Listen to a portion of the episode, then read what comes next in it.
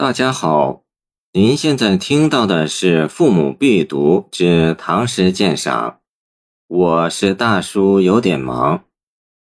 忆王屋山人孟大荣，李白。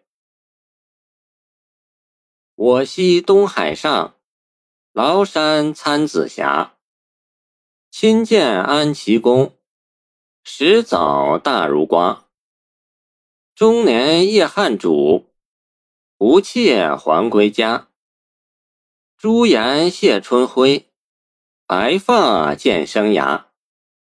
所期就今夜，飞步登云车。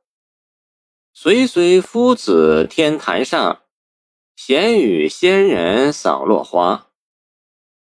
这是一首李白的自白诗，袒露其学道求仙心迹。李白虽是道教徒，曾受符箓，但也只是一时的心灵寄托，并非全部历史与全部生活。然而，仅这一面却为李白的诗歌带来非凡的仙气，使凡人李白成为仙人李白。诗题即孟大荣，孟大荣名不见经传，他隐藏在王屋山云雾深处。神龙见首不见尾，而李白此诗所记的真正对象却是王屋山，孟大荣只是个替身而已。据《河南通志》记载，王屋山在怀庆府济源县西北九十里，山有三重，其状如屋，或以其山形如王者车盖，故名。或曰：山空其中，列仙居之，其内广阔，如王者之宫也。相传为古仙灵朝会之所。其东风曰日经，其西风曰月华。道书谓之清虚小洞天。唐司马承祯修道于此。按司马承祯为李白道友。孟大荣大概也是道士或准道士，隐居王屋山，自号王屋山人。天宝三年（公元744年），李白从长安放还，先是在洛阳与杜甫、高适同游梁宋，又去山东齐州（今山东济南一带），请北海高天师授道路。此时他也是个名副其实的道士，所以想到河南王屋山休息一段时间，便给朋友孟大荣写了这首诗。按现今的说法，李白递交的是一份学道履历，向王屋山报备，做一个志愿者，但不是向孟大荣。前十句是自荐，但与报韩荆州书不同。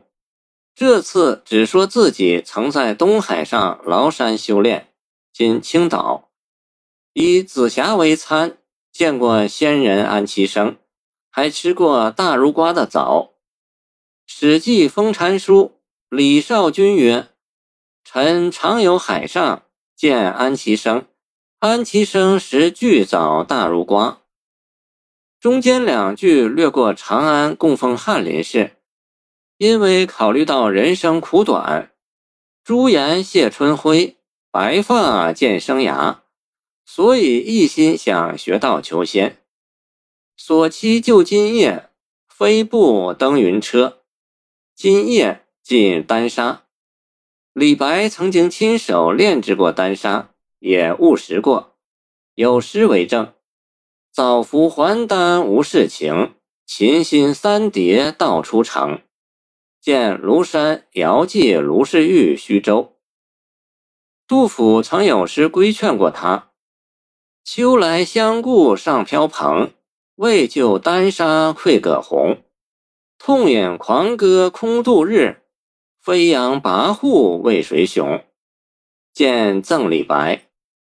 李白这首寄孟大荣诗固然有不少荒诞成分，但说来却有理有据。显得很真诚，不像是在作秀。最后一句“闲与仙人扫落花”，是他写诗时的真实心境与理想目标，也是整首诗最精彩的一句。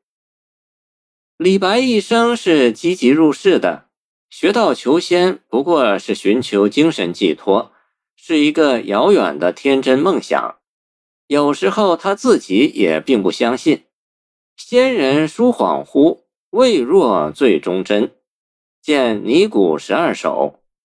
可是每当他身处逆境，这个遥远的梦飘到身边，却使他变得从容、乐观、自信、天真，变得狂放、傲慢、豪迈、坚强。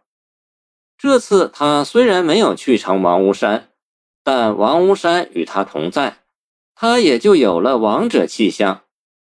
他双脚在地上走，思想却在天上飞。